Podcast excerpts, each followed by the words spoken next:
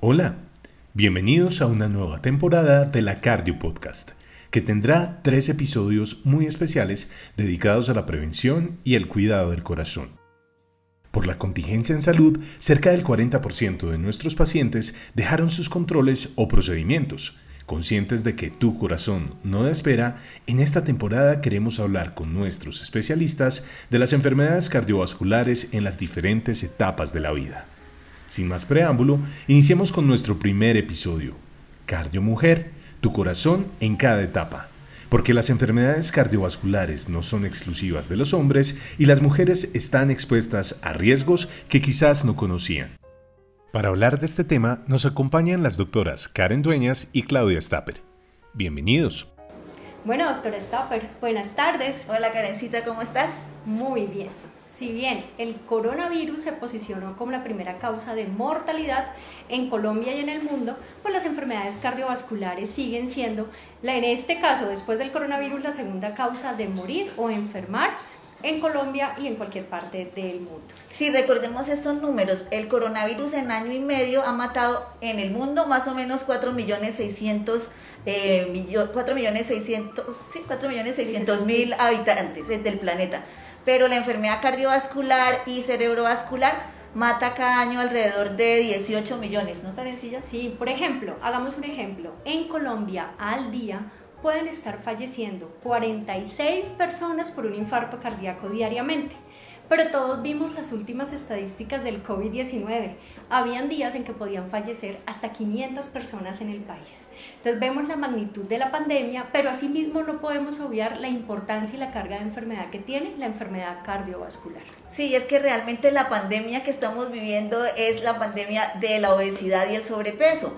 Recordemos que estos son unos factores de riesgo que se pueden modificar. ¿Y cómo los podemos modificar?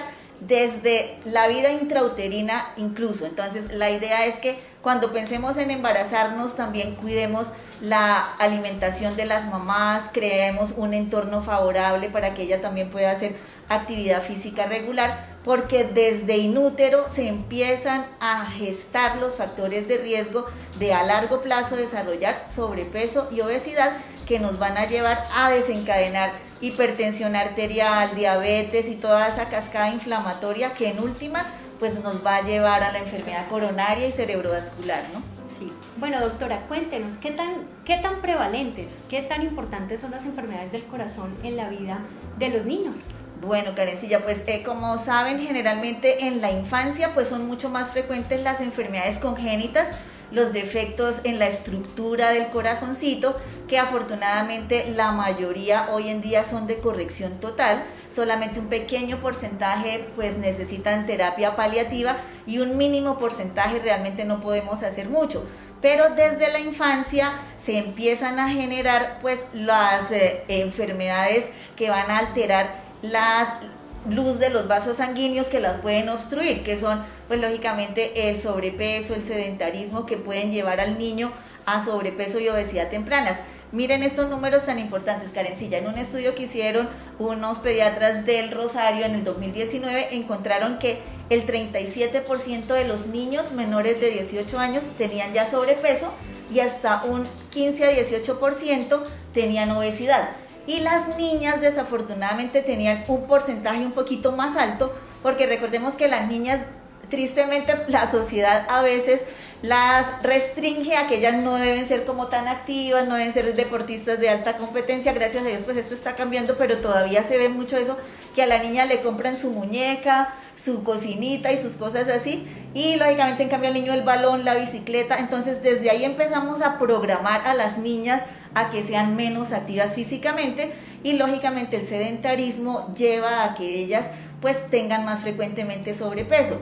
Igualmente ahorita con la pandemia, la educación virtual, antes los niños pasaban dos a cuatro horas, digamos, por, de pantallas en el día y pasaron más o menos a entre 8 y 12 horas diarias de pantallas. Esto realmente se ha visto muy notoriamente ahorita en las consultas de control que estamos haciendo. Casi todos nuestros niños han subido de peso. Entonces, una alerta a los papás para, ya que estamos en una zona valle de la pandemia, también facilitar y estimular actividad física con sus hijos.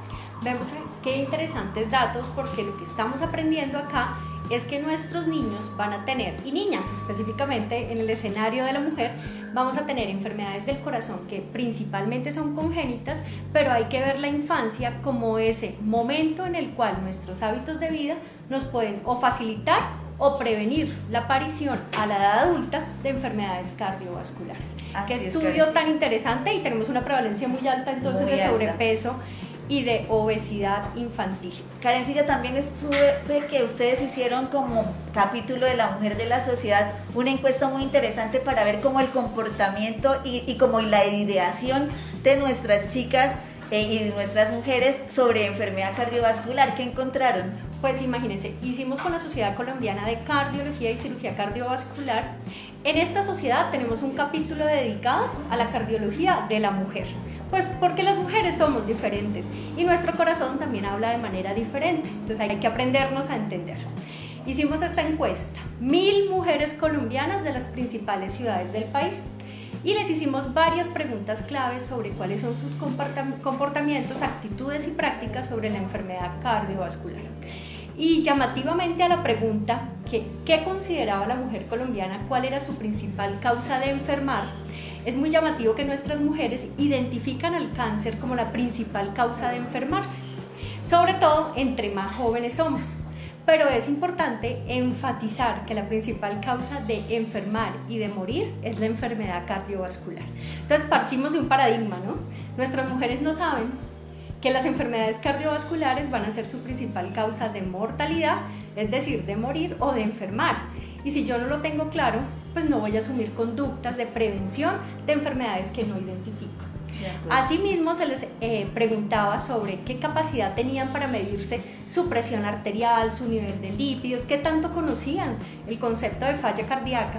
Y es asombroso que menos de una tercera parte de nuestras mujeres colombianas de ciudades principales, porque no estábamos hablando de la mujer en área rural, no identifica ni conoce la enfermedad cardiovascular. Y cuando les preguntábamos si nosotros los médicos les enseñábamos sobre la enfermedad cardiovascular, pues salimos peor de rajados. Las, las mujeres no identifican en el médico como esa persona que le está dando la información de algo tan importante como va a ser su causa de enfermar. Entonces tenemos mujeres desinformadas, mal informadas y que no asumen la enfermedad cardiovascular como un factor de riesgo en su vida. Y si no lo asumo, no lo modifico. Entonces, interesante y todo un reto para nosotros. Claro, sin duda es, es muy importante que nosotros como médicos seamos educadores y esto empieza desde la infancia. Entonces, si tenemos una, una comunicación asertiva con nuestros pacientes y les vamos contando lógicamente sobre el autocuidado y la necesidad de comprometernos a lo largo de la vida con mantener unos buenos hábitos de alimentación, unos buenos hábitos de actividad física. Y en esa población de riesgo carencilla, por ejemplo, para nosotros es importante los niños que tienen nefropatías crónicas, hepatopatías o problemas congénitos, eh, por ejemplo, como síndrome de Turner en niñas que favorece lesiones como la coartación aórtica, pero que a largo plazo también se ha visto que tienen más frecuencia de enfermedad cardiovascular, pues desde el inicio de la vida empecemos a hacer prevención, ¿no? Claro que sí, pero doctora, va a ser muy importante que hagamos todo el proceso de educación. Entonces, a mí siempre me preguntan, bueno, yo soy una mujer joven, estoy entre los, para ser adultos empezamos a los 18 años, ya dejan de ser de la doctora Stapper y se convierten en, en pacientes adultos. Y de los 18 años hacia los fácilmente 65 años, la mujer está perdida en una cantidad de patologías ginecológicas posiblemente, identifica muy bien el cáncer de mama como un factor de riesgo y estamos muy sensibilizados y eso es un factor positivo. Lo mismo desde el punto de vista del cáncer de cuello uterino, pero las enfermedades cardiovasculares quedaron ahí en el tintero. Y si usted me pregunta a mí qué le digo yo a una mujer joven y cuáles serían sus riesgos de enfermedad cardiovascular, o sea, yo siendo joven, si tengo 30 años, ¿de qué me voy a enfermar?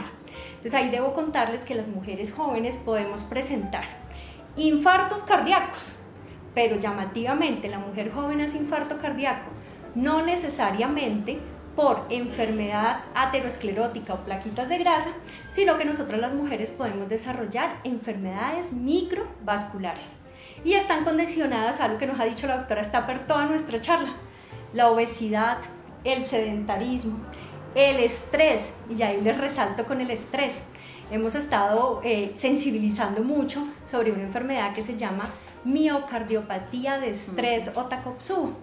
Nosotras las mujeres que tenemos una sensibilidad mayor y somos tan sensibles al estrés y a las emociones porque estamos enfrentadas a muchos estímulos, pues imagínense que las mujeres tenemos mayor riesgo de hacer esta cardiomiopatía en la cual es un estado que simula un infarto cardíaco con dolor de pecho, con apretamiento y hay unos hallazgos en el ecocardiograma y en la evolución que hacen del diagnóstico de la miocardiopatía de estrés.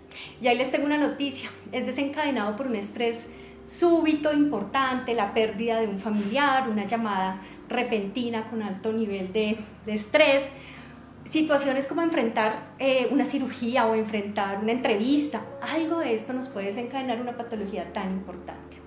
Asimismo, les quiero contar que durante el embarazo, si nosotros tenemos embarazo o tuvimos embarazo con pérdida fetal, retardo del crecimiento intrauterino, diabetes del embarazo, preeclampsia, eclampsia, hipertensión del embarazo, esto va a predisponer hasta dos veces el riesgo de hacer enfermedad cardiovascular a lo largo de la vida. Entonces, ser mujeres jóvenes no nos disminuye el riesgo de hacer una enfermedad cardiovascular si no hacemos o control de todos los factores de riesgo. ¿Y qué sería eso, doctora? Pues tenemos que tratar de tener un adecuado peso. Debemos evitar el sobrepeso y la obesidad. Sedentarismo, todas las mujeres tenemos que hacer 30 minutos de actividad cardiovascular mínimo 5 días a la semana, ojalá todos los días. ¿Qué más tenemos que hacer? Evitar el tabaquismo. Y mire que con todo esto de la revolución femenina, pues vemos ya ahora más mujeres que ni hombres fumando. Y pues el tabaquismo sí es un factor de riesgo independiente para hacer enfermedad cardiovascular. Todos debemos ir al médico, tomarnos nuestra presión arterial, medir nuestro nivel de colesterol y glicemia y poder establecer un riesgo para establecer unas metas de control y prevención del riesgo cardiovascular. Pero yo también diría algo, doctora, la depresión y el estrés en la mujer están generando mayor factor de riesgo cardiovascular. Por lo tanto, manejar el estrés, actividades que disminuyan el grado de depresión o el manejo asertivo del conflicto familiar y que ahora en pandemia sí fue cierto, ¿no? Sí, claro. Porque sabemos todos que en pandemia aumentó la violencia intrafamiliar, la violencia de la mujer. La mujer tuvo que dejar de trabajar para quedarse en casa con los hijos que estaban en teletrabajo, en teleconsulta. Se le duplicó su trabajo. Exacto. Entonces tenemos durante la pandemia una mujer más estresada, con menos posibilidad de la actividad física porque estuvimos todos en cuarentenas y guardados en casa y esto aumentó mucho más el riesgo cardiovascular. Entonces, mujeres, a cuidarnos y a prevenir la enfermedad cardiovascular. Sí, al respecto inclusive la Sociedad Americana del Corazón junto con la Academia eh, también Americana de Pediatría estableció como dos momentos carencilla que es importante mapear en los niños y en los adolescentes eh, todos los factores de riesgo cardiovascular, sobre todo a nivel de concentraciones sanguíneas, de colesterol, triglicéridos, eh, glicemia y ese tipo de cosas. Y se, hoy en día se recomienda más o menos hacer un screening entre los 7 y los 9 años y luego entre los 11 y los 16 años porque a veces esto es el enemigo silente. Entonces, a veces eh, antes se hacía este tipo de screening solamente a población de alto riesgo, o sea, si tenían antecedentes de papás o abuelitos que hubiesen tenido infartos antes de los 55 años, si fuera hombre, o menos de los 65 años si fuera ah, señora, o si tenía algún factor de riesgo medicamentoso o de cualquier tipo. Hoy en día se recomienda un screening universal en estos dos momentos de la infancia para detectar la población de riesgo, estarla acompañando, educando, siguiendo y tratando a tiempo si es necesario. Pues muy interesante ese dato, doctora, porque posiblemente todas las personas que nos están viendo, eh, cuando van al médico general o cuando van al pediatra, posiblemente podrán discutir con su pediatra la necesidad de hacer este tamizaje en estas edades específicas para empezar a trabajar a muy tempranas edades los factores de riesgo, porque sí es cierto, si una infancia yo aprendí a hacer ejercicio y lo hago y siento el bienestar que genera el ejercicio, es más fácil que a futuro, siendo adulto, tenga una costumbre del ejercicio. Una costumbre del autocuidado, una costumbre de manejar mi peso de una forma apropiada y el manejo de las emociones. De acuerdo. Que insisto porque nosotras las mujeres sí que es cierto que se nos vuelve el manejo de la emoción un factor de riesgo cardiovascular cuando es de manera inapropiada, como les cuento, tanto la depresión como el estrés, induciendo enfermedad cardiovascular. Gracias por esta introducción. Estamos seguros de que nuestras y nuestros oyentes están tomando nota de las diferentes recomendaciones. Para entrar más en el tema, damos paso a las preguntas más frecuentes que recibimos de nuestros pacientes a través de los diferentes canales de comunicación. Nuestra primera pregunta es al respecto del embarazo. ¿Cómo cuidar el corazón de una mamá embarazada y del niño en el embarazo? Bueno, primero en el embarazo, pues miren que el corazón, yo le digo a los pacientes, el corazón no es mágico. Realmente cuidarlo no tiene, no implica unas acciones que sean supremamente complejas. Para cuidar el corazón en todas las edades vamos a necesitar. Entonces, en la mujer embarazada, la, debemos tener un peso máximo de aumento durante el embarazo, evitemos la obesidad durante el embarazo, porque todas decimos, o el común es que una mujer embarazada tiene que comer por dos, nada más sacado de contexto. Y realmente la mujer embarazada debe pensar que debe comer muy bien para sí, pero además para el bebé que viene, pero en calidad de los alimentos, posiblemente no en grandes cantidades. Entonces retomemos, es una comida que debe estar libre de grasas, libre de fritos y guisados en lo posible y vamos a empezar a consumir alimentos en la preparación, asados, cocidos, a la plancha, al vapor, al horno Muchas veces un muy buen alimento lo dañamos porque terminamos fritando. Yo siempre eh, considero que en cualquier esquina de la ciudad podemos encontrar una venta de pollo a la broster con papas a la francesa y puede ser la alimentación más típica colombiana. Pero pues ahí mismo nos ofrecen un pollito asado y papita cocida. Entonces, hagamos una rica ensalada y motivémonos más hacia preparaciones que no sean frituras y no sean guisados y nos vamos a preparaciones más saludables. Por otro lado estaría el consumo de frutas y verduras. La idea es que tengamos 3 a 4 porciones entre frutas y verduras diarias y aquí viene un concepto importante. No hagan ensalada de frutas porque no hacemos nada. La idea es comer una fruta, ojalá la fruta de cosecha. La fruta de cosecha es más económica, la encontramos a muy buen precio. Idealmente cítricos, como nos decía la doctora, evitemos o disminuimos el consumo de frutas que sean de alto contenido de azúcar y en lo posible no consumir jugos de frutas pero ni es el jugo de fruta de la casa, pero ni tampoco es el jugo de fruta que compramos en la tienda, ni en el vasito, ni en la cajita, ni el néctar, porque van a ser bebidas de alto valor de azúcar. Ojalá no bebidas gaseosas, el agua puede ser una muy buena estrategia. En el embarazo las bebidas aromáticas nos mantienen tranquilas y más bien consumir la fruta fresca nos va a ayudar más y nos mejora todo el tránsito intestinal que puede estar afectado en el embarazo. El embarazo no debemos fumar ni consumir bebidas alcohólicas y mucho menos el consumo de sustancias psicoactivas. Recordemos que esto va a estar asociado a unas complicaciones inherentes al bebé, pero también a la salud cardiovascular de la mujer. El control prenatal, ojalá iniciarlo de manera, incluso yo les diría a ustedes, no cuando sabemos que estamos embarazados, no. Yo creo que estamos en una cultura que podemos planear y planificar y llevar unos embarazos tan saludables que una consulta preconcepcional donde nos digan cómo está nuestra salud, que tenemos que mejorar antes incluso de embarazarnos, puede ser una muy buena estrategia de prevención de enfermedades como la hipertensión del embarazo, la diabetes, la preeclampsia y que tengamos problemas de partos prematuros o procesos infecciosos o algo que vaya a poner en riesgo nuestros embarazos. Entonces, desde el punto de vista cardiovascular, recordemos que en el embarazo hemos empezado a identificar una complicación que se llama cardiomiopatía periparto. Y es que algunas mujeres embarazadas pueden desarrollar falla cardíaca.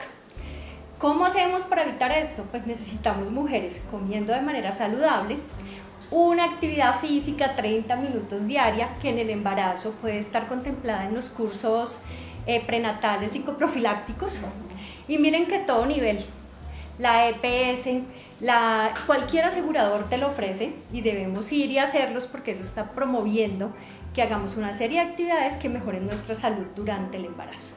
Sí, también recordemos que el corazoncito del niño se está formando muy tempranamente en el embarazo. Generalmente empieza su formación a veces cuando la mamá ni sabe que está embarazada, hacia la tercera semana y termina más o menos hacia la séptima, octava semana. Es muy temprano, o sea, antes de los dos meses el corazón del bebé se está formando.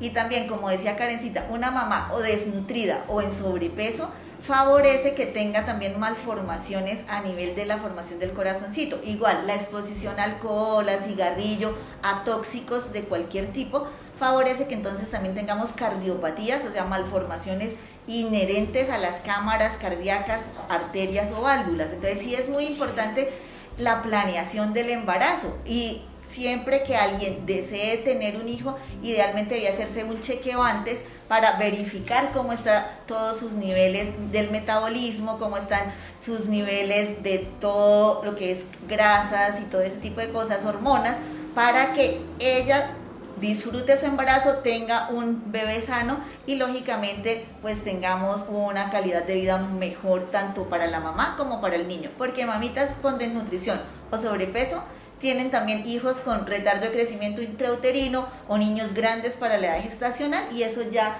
los va programando a que tengan enfermedad cardiovascular a largo plazo. El soplo es uno de los diagnósticos más recurrentes pero, ¿qué hacer cuando se tiene soplo y qué paso seguir? Recordar que los soplos cardíacos son sonidos que percibimos al auscultar los niños o los adultos con el fonendoscopio.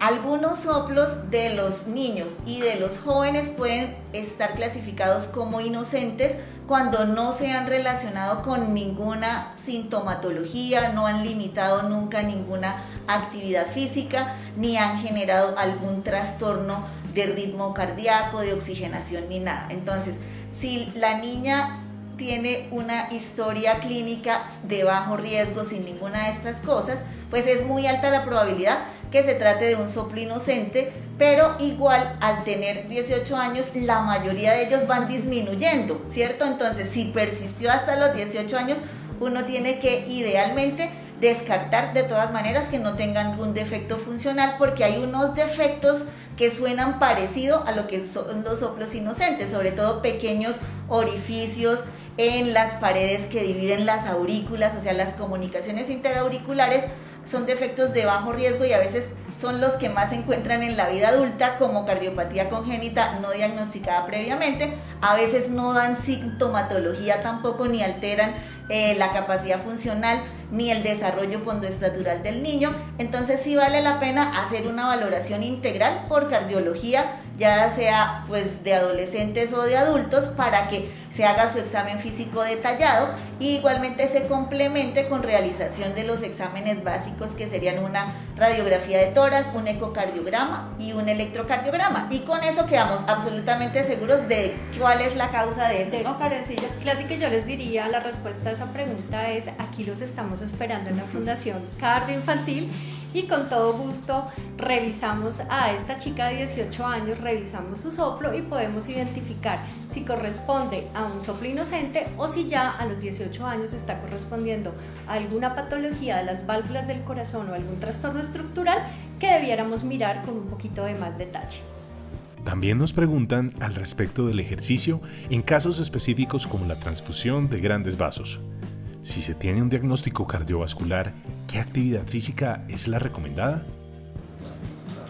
¿Es cuántos años? Bueno, entonces hay en transposición de grandes arterias, recuerden, es una cardiopatía compleja en que las arterias salen del ventrículo contrario al que deberían. Entonces el ventrículo derecho se conecta con la aorta, que es la principal arteria, y el ventrículo izquierdo con la pulmonar. El cirujano lo que hace es seccionar las arterias y posicionarlas en el lugar donde deberían estar. Eso inherentemente nos deja unas cicatrices, lógicamente, en las zonas donde se pegaron las arterias.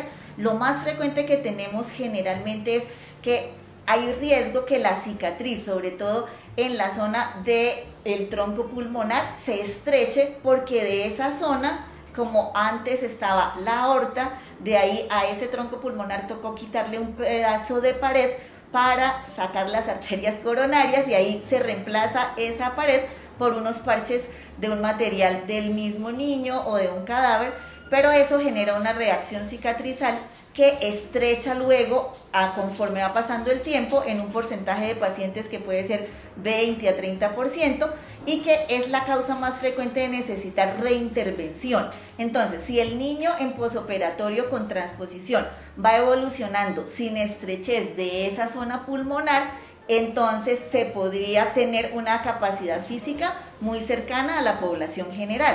Pero es muy importante, mamita, que haga sus controles mínimo una vez por año con ecocardiograma, electrocardiograma y a estos niños también más adelante es necesario hacerle pruebas especiales a ver cómo están sus arterias coronarias, porque ellas también fueron trasladadas al sitio de donde se puso la aorta y a veces a largo plazo se pueden producir estrechamientos en las zonas también de cicatriz donde se pusieron las coronarias. Y el problema en estos niños con transposición carencilla es que al seccionar las arterias se seccionan los nervios y estos niños pueden no tener dolor de pecho a pesar de que tengan estrechamiento de las coronarias. Entonces estos niños necesitan a largo plazo hacer estudios más avanzados de imágenes como gamografía de perfusión coronaria con isonitrilos o con el DANTAC de coronarias y es necesario que estos niños de posoperatorios de cardiopatías complejas nunca pierdan el control. Entonces, generalmente los controlamos nosotros como cardiólogos pediatras hasta los 18 o 20 años y luego generalmente hacemos la transición a un grupo de cardiopatías congénitas del adulto para seguir el acompañamiento, pero deben siempre estar acompañados, bueno, y, controlados con estas eh, técnicas de imagen avanzada o convencional. Doctoras, sobre la diabetes gestacional e hipertensión inducida por el embarazo, ¿qué hacer para bajar el sobrepeso? Bueno, ya habíamos tocado previamente tanto la diabetes eh, gestacional como la hipertensión del embarazo y la preeclampsia van a ser unos factores que se llaman emergentes en la mujer porque los estamos descubriendo. Antes las patologías del embarazo no eran tenidas en cuenta como predisposición hacer enfermedad cardiovascular. Ya en los últimos años ese antecedente comienza a marcar la salud cardiovascular de la mujer, pero no es algo que no podamos modificar y ahí viene la invitación y es que en la medida de lo posible si podemos continuar bajando de peso hasta lograr, porque no hay un peso ideal, exacto para, para todos, no, hay un peso ideal que está basado en tu altura y hoy en día tenemos en cuenta otros datos, ¿no? que yo creo que estamos volviéndonos como más finos. ¿Por qué? Porque no solo el peso como valor neto, esos ochenta y tantos kilos, hay que mirar de esos 80 kilos qué tanto es agua, qué tanto es grasa, qué tanto es músculo y qué tanto es huesito. ¿Por qué? Porque basado ya como en esos porcentajes uno puede trabajar con la paciente disminuyendo grasa, mejorando músculo, eh, objetivo, porque pues realmente mejorar el hueso más bien podemos volverlo un poquito más gruesito, más fuertecito. Entonces, para esta mujer, es decir, sigue trabajándole, si usted logró bajar tanto, fácilmente de 110 y pico de kilos a 89 kilos, pues hemos tenido una pérdida importante. No pierdas la fe, tenemos que seguir modificando hábitos, las porciones de los alimentos va a ser importantísimo y como hablamos antes, la preparación de esos alimentos. Dos, la actividad física mantenerla. Y tres, pues si vas a necesitar un seguimiento, por lo menos de manera anual, del nivel de la presión arterial, del nivel de glicemia y posiblemente niveles de glicemia como antes y después, lo que llamamos una curva de glucosa. ¿Por qué? Porque hay que mirar si hay resistencia a la insulina, si lo que tienes es hiperglicemia del ayuno y poder empezar a hacer intervenciones, que como dije, el corazón no necesita cosas mágicas, que a, base de buenos hábitos podamos corregir para disminuir el riesgo cardiovascular futuro. Para nadie es un secreto que las mujeres son en gran parte las cuidadoras del hogar y la alimentación es uno de los factores claves para la prevención cardiovascular. Por eso nos hacen las siguientes preguntas. ¿Qué opinas sobre cocinar alimentos con la air fryer? Si vamos a cocinar los alimentos desde la casa en crudo, si es un pollito que vas a meter al air fryer, hay que quitarle la, Su, piel, ¿sí? Vamos a disminuir la cantidad de grasa. Si vamos a preparar unas papitas a la francesa, pues toca coger la papita en la casa, picarla y hacer las papitas. Van a quedar un poco tiesitas, pero es lo que hay, es lo que hay con el air fry. Si cocinamos los alimentos desde su porción o su forma natural al air fry, la cantidad de grasa que vamos a producir y casi que el alimento se va a cocinar basado en el aire y en la propia grasita. Pero, ojo con eso, si compramos papitas de supermercado, si compramos la yuquita del supermercado, si compramos los pinchitos de pollo, pues ya eso viene prefrito. Entonces no se generen falsas expectativas porque la papita del supermercado ya viene frita. El air fryer en muy corto tiempo la dora y todos quedamos felices pensando que estamos comiendo una papa súper saludable porque no viene frita. Entonces, primer mito. Segundo, segundo mito interesante, que como la papita está hecha en el aire, cocinada al aire o al vapor, pues entonces comen el doble de porción. Y si comemos dos veces la porción de las papitas, pues es la cantidad de harina sumada a la grasita que ya trae si son las del supermercado. Entonces en eso hay mitos y es si la comida es fresquita en mi casa, cogí mi, mi murlito de pollo, le quité la piel y lo eché al air fryer, su cocción va a ser menos grasosa que si lo fritáramos, definitivamente.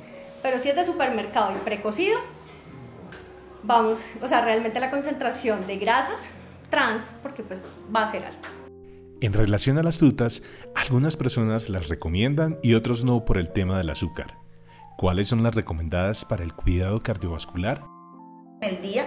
Entonces, si la familia es de tendencia corporal gruesa y hay antecedentes como de sobrepeso y obesidad, le recomendamos, mamá, que utilice sobre todo frutas de las que son del grupo de cítricos, que tienen bastante contenido de fibra y menos contenido de azúcar. En ese grupo están, por ejemplo, la naranja, la mandarina, la fresa, el kiwi, la ochuva, la ciruela, que son frutas que no tienen una capacidad de generar tanta azúcar y que frutas de las que más les gustan en esta edad, que son las dulces como banano, manzana, pera, durazno y uvas, se las den con cautela y solamente tres veces por semana para evitar que vayan acumulando mucha azúcar. Igualmente, si es posible, enséñenlos a comer verdura fresca y verdura salteada. Idealmente, recordemos que las verduras no se deben cocinar tiempos prolongados porque pierden su capacidad nutritiva y se queda solamente como fibra vegetal. Entonces intenten una porción pequeña eh, en el almuerzo de verdura fresca y en la comida de verdura salteada.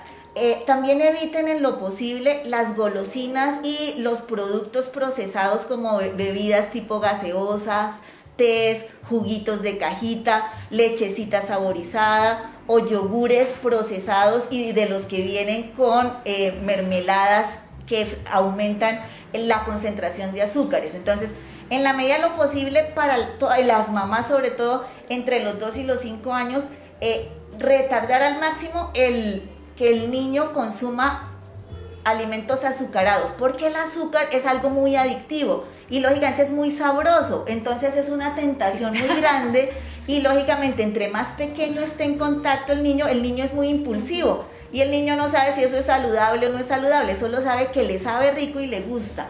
Entonces, si, podemos retardar al máximo el consumo de alimentos ultraprocesados, azucarados, carbonatados y ese tipo de cosas, sería súper bueno y saludable. Y también de dar ejemplo, ¿no? Porque pues lógicamente uno no puede decirle al niño que no puede comer eso, pero uno tiene en el refrigerador su Coca-Cola 3 litros, su Sprite o su cualquiera de estas bebidas. Entonces, no, acostúmbrelo a tomar agua preferencialmente para hidratarse y evite también hacer jugos en casa. Los jugos concentran en pequeños volúmenes el azúcar de muchas frutas. Entonces, básicamente, sálcalo también si es posible a jugar al parque más cercano o si no pueden salir o no hay un parque cercano o la lluvia de Bogotá o el clima desfavorable o la inseguridad. Entonces, en la casa bailen, hagan concursos de, de saltar lazo, cosas que sean movimiento, eviten que todos están viendo una serie o que le compran la tablet desde los 5 años para tenerlo allá como hipnotizado y que no moleste. Entonces, básicamente, compartir más con el niño, dar ejemplo, favorecer que se mueva y que coma lo más saludable posible, siendo restringido el consumo de productos procesados. Bueno. En el caso del consumo del alcohol, ¿Cómo afecta el abuso de alcohol para el corazón? Bueno, eh, para nosotros el alcohol, vamos a, ver que hay varios escenarios en los que el alcohol puede tener un riesgo cardiovascular. Latinoamericanos siendo latinos, para nosotros el consumo de alcohol es a grandes cantidades. ¿Sí? Si nosotros vemos una película inglesa, vamos a ver que la gente termina charlando grandes horas con con un trago de licor. Nosotros que vemos coloquialmente en nuestras fiestas, en nuestras reuniones, fácilmente varias canastas de cerveza o mínimo un litro de licor, entonces partamos de que estamos asumiendo el licor en grandes cantidades. Los licores blancos son ricos en azúcar, por lo tanto las personas que tienen trastornos del azúcar pues van a tener un aumento en la carga de azúcar cuando consumimos licores eh, blancos. Entonces el aguardiente, por ejemplo, que es un característico muy colombiano, muy nuestro, es rico en azúcares porque es un destilado. Entonces estas bebidas en personas que tengan estos riesgos los van a aumentar. Pero asimismo, el licor como tal, solito, el aumento del consumo de alcohol, favorece la enfermedad cardiovascular porque se puede estimular algunas características de angina, angina vasoespástica, es decir, las arterias del corazón se pueden cerrar que es un estímulo que también lo podemos tener con el uso de sustancias psicoactivas, que a veces de manera recreacional las usamos o las mezclamos con licor. Entonces hay una suma de, de riesgos y les pongo el último toque. Me, me suman sustancias psicoactivas, me suman licor a altas concentraciones y como para mejorar el que no me dé tanto guayabo me toman bebidas estimulantes. Llámese Red Bull, Vive 100, Monster, cualquiera. Entonces es una suma de sustancias en el organismo y pueden generar su vez cardiopatías de estrés. Es más, tenemos casos de pacientes con infarto agudo del miocardio entre los 25 y 35 años generado por alto consumo de licor mezclados a sustancias psicoactivas. Entonces, si bien el licor puede ser una bebida para disfrutar, posiblemente la única recomendación son menos de una onza o dos onzas de licor de manera ocasional, es decir, nosotros no debemos eh, indicar el licor como una forma de tomar trago y embriagarse, ¿sí? porque aumentamos el riesgo cardiovascular en su consumo de manera crónica. Entonces, chicos, sobre todo entre más jóvenes, ¿no? Tenemos más tendencia. Somos muy de cerveza y es muy chistoso porque yo decía, ¿por qué en áreas de clima frío, las áreas paperas, es donde más cerveza se toma? Que debiera pensarlo uno que es de áreas cálidas, ¿no? Pero pues es cultural. Y tanto volumen de licor pues tú te tomas una cerveza, pero es que no te tomas una, te puedes estar tomando 10 o 15, aumenta esas concentraciones de licor, aumenta la concentración de catecolaminas y puede inducir angina, incluso en ausencia de enfermedad coronaria. Yo tengo ahí un mensaje para los adolescentes y para los papás. Te, recordemos que el cerebro termina su maduración completa realmente hacia los 21 años. Entonces se ha demostrado que los adolescentes que llegan a tener alguna embriaguez en edades menores de 21 años generalmente desarrollan una tendencia a posteriormente tener problemas de alcoholismo y de eh, adicciones. Entonces, recomendación para los papás, o sea, en la celebración del grado del hijo, que generalmente están entre los 16 y los 18 años, pues que se diviertan, pero por favor encárguense de estar monitorizando el consumo de alcohol y de sustancias recreativas porque tristemente se ve pues que termina el graduando generalmente inconsciente y todo, y eso favorece lógicamente eh, que más adelante como adulto él no pueda tener los, ah, los mecanismos de control neurológico suficientes para que no desarrolle esa adicción. Y también nos pasa tristemente eh, con el embarazo no deseado de las adolescentes, porque en esas fiestas a veces se desordenan demasiado y lógicamente hay tendencia al abuso de las niñas. Entonces, por favor, los papás sean muy juiciosos en la casa, acompañar a las fiestas de los adolescentes para que no vayan a tener eh, niveles de embriaguez ah, pues altos y para que evitemos pues este tipo de cosas. Después de los 21 años se sabe que los mecanismos reguladores y la parte neuronal ya está madura y es menos posible que una persona que se embriague después de los 21 años tome eh, pues la adicción. Así que hagamos prevención, acompañemos a nuestros jóvenes y lógicamente que se diviertan sanamente y que lógicamente no prueben bebidas de concentración alcohólica mayor del 4%. 4% es generalmente la cerveza, la cerveza light tiene 4.5%, pero lo que compran generalmente los adolescentes es aguardiente o ron, que eso tiene el 40%, y lógicamente ya vodka, whisky, que son hasta el 60-70%, entonces por favor ser como muy responsables en eso, acompañarlos y hacerlos conscientes de que pues pueden tener una evolución desfavorable. Sobre todo doctora, que si bien comenzamos a etapas muy tempranas, el alcoholismo, lo que vamos a ver y lo que estamos viendo hoy en día es gente muy joven hacia la tercera, cuarta década de la vida,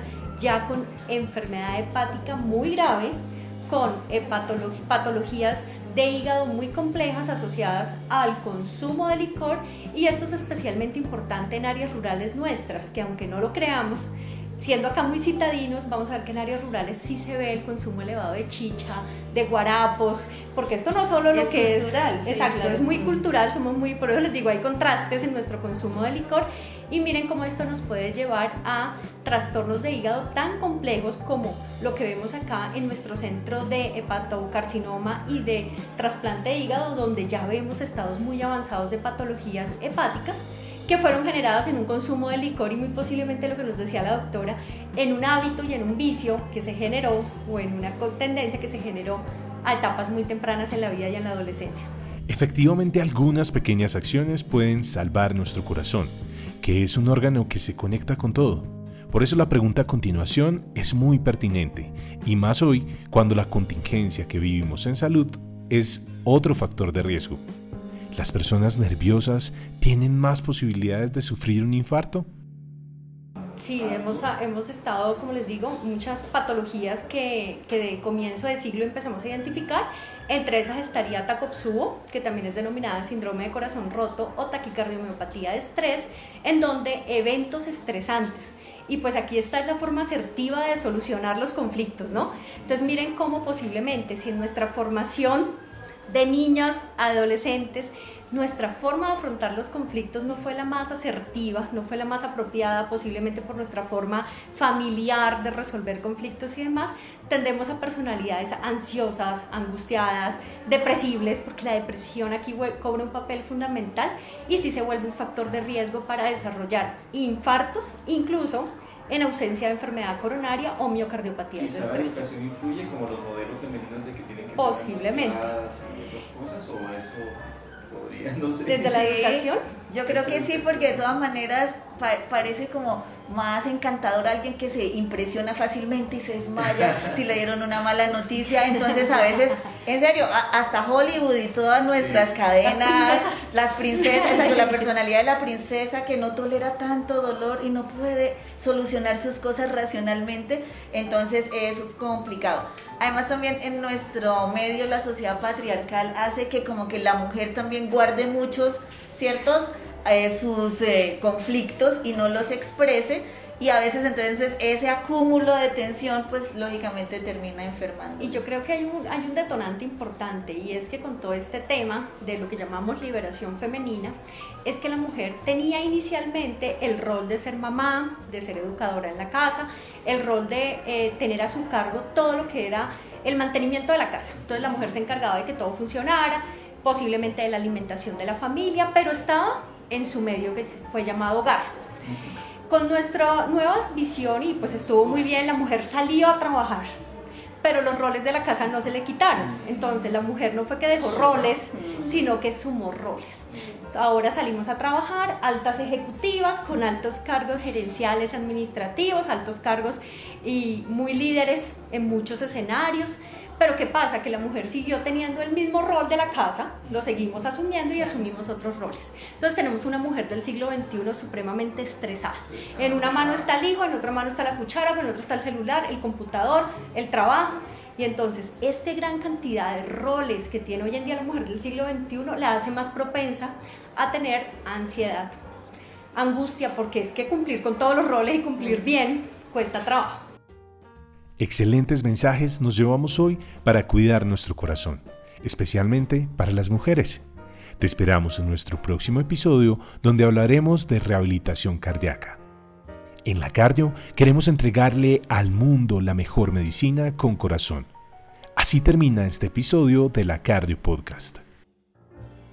Si estos temas son de su interés, no dejen de suscribirse y si consideran que a alguien más le puede servir este contenido, no duden en compartirlo. Estamos disponibles en todas las plataformas. Para más información puede visitar nuestra página web www.cardioinfantil.org o nuestras redes sociales. Hasta pronto.